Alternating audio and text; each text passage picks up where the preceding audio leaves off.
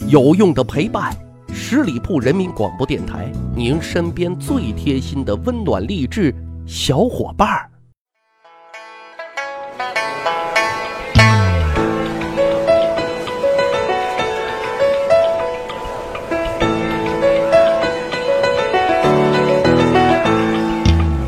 十里铺人民广播电台，续发历史，增长见识，密室趣谈。我是大汉。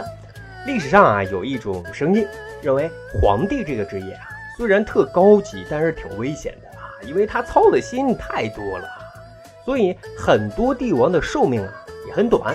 这话其实是很有道理的啊。大体算一算，古代的几百位皇帝当中啊，平均年龄大概也就只有三十多岁。活过七十岁的也只有七个人啊，像乾隆这种活到八十九岁的皇帝啊，那是极其少见的呀。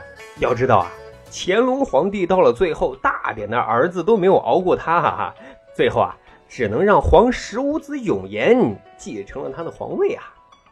但是今天咱们要讲的这位了不得，是古代最长寿的皇帝，活了一百多岁，谁呢？这位啊。就是南越国的开国皇帝赵佗，不过在我们的历史小分队当中啊，很多小伙伴哎认为有争议，说赵佗能称之为一国之君吗？哎，呃，大汉倒是觉得这应该是没有问题的啊。至于为什么，我们后面会讲到啊。赵佗这位皇帝啊，确实啊是很传奇的。他出生于公元前二百四十年，原来啊是秦始皇统一天下的一位将领。在公元前二百一十九年的时候啊，那时候啊，他还是个副职，跟随秦朝的另一位将领任嚣一起带领五十万军队南征，扫荡了百越之地，打了十多年，最后啊，在付出二十万秦军性命的代价之下，拿下了百越之地。这里啊，咱特别解释一下，所谓的百越之地这块，大体包括了当今的广东、广西、海南、香港、澳门以及越南中部的一些地方。秦始皇那时候就觉得啊，百越之地可以说是民风特别的彪悍啊，如果不能把他们同化为自己人，那他们这些人将来必定啊会祸害自己人。因此啊，秦始皇确实挺英明的，就让剩下来的军队就地屯垦，与当地人通婚，并且啊从关中、汉中等地啊迁移人口到百越之地，加强汉族人的比重。但是在公元前二百零九年，因为秦二世的暴政。推翻了陈胜、吴广为首的农民起义，秦朝的都城咸阳啊面临重重的围困。这个时候啊，秦二世特着急，赶紧就派特使啊赶赴千里之外的南海郡啊，要求任嚣、赵佗二人啊带领五十万秦军赶快来增援。可是万万没想到啊，赵佗他们竟然没有答应秦二世的请求啊！要知道，赵佗在岭南此时的兵马啊有五十万啊。这个人数可是当时秦朝的一半呐，可他为什么不救秦国呢？难道是背信弃义？其实啊，历史上一直有一种声音啊，说这是赵佗他们谨遵秦始皇的诏令，说秦始皇死前啊发出了两道密令，分别传给了固守南越和北方长城的秦军，告诉他们啊，无论中原发生什么战乱，他们都要待在原地不许动。谨防外夷趁机再次入侵，啊，要他们相信自家的兄弟啊，有能力、有本领、有智慧，解决一切叛乱。不过现在看来啊，秦始皇有点自信过头了，太相信中原这帮自家的兄弟了。公元前二百零六年，在各路起义军开始围攻大秦，面对中原混乱的局面。人嚣、赵佗谨遵秦始皇的密令啊，选择了隔岸观火、割地自守啊，终于秦朝灭亡了。此时呢，身为南海郡王的赵佗派兵赶紧就封锁了所有通往中原的通道。现在啊，他心里可能想的是：哎呀，没人管了，难道现在是自己大显身手的时候啦？公元前二百零四年。赵佗呢，趁着刘邦和项羽啊等各路豪强逐鹿中原的时候啊，在当时越人的帮助之下，出兵兼并了桂林郡等地方，将整个岭南地区啊划归在他的统治之下，并自立为南越武王。赵佗自立为王之后啊，继续按照当时秦始皇的政策，积极促进民族的融合，带动了岭南地区的经济发展。在汉越两族人民的拥护之下，那也是坐拥百万雄兵啊。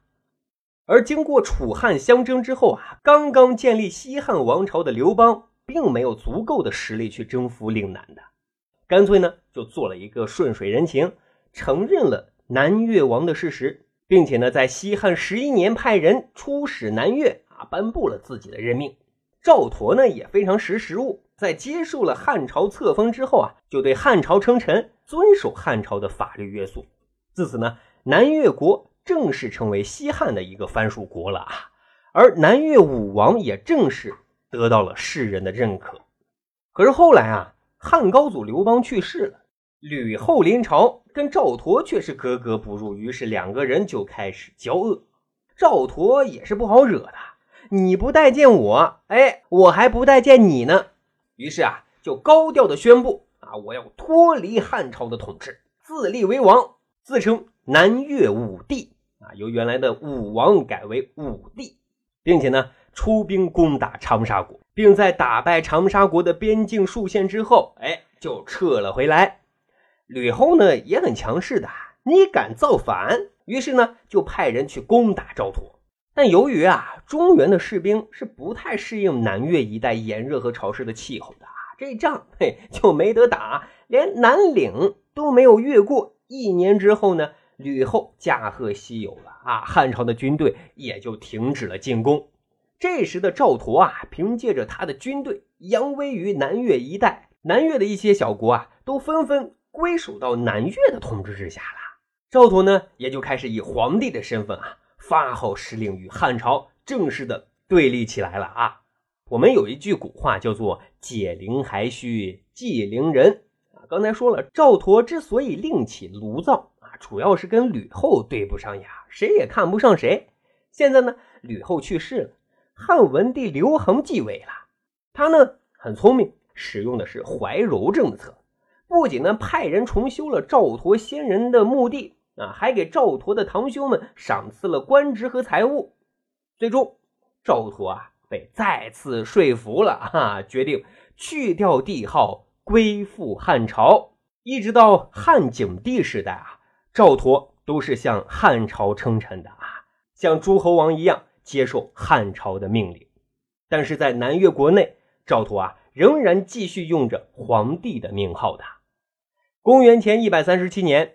赵佗逝世了，活了多少岁呢？一百零三岁啊！创造了皇帝里面活得最长最长的记录啊！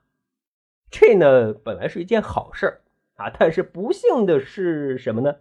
就赵佗啊，活得太长了，以至于自己生下来的十几个儿子都先他一步给走了啊！到最后实在没办法，这皇位啊，只能传给他自己的孙子了。好，十里铺人民广播电台《密史趣谈》，这就是今天的节目内容。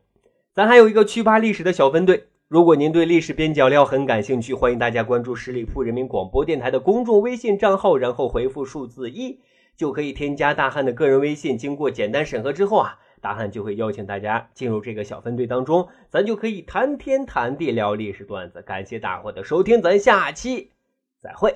本期节目由十里铺人民广播电台制作播出。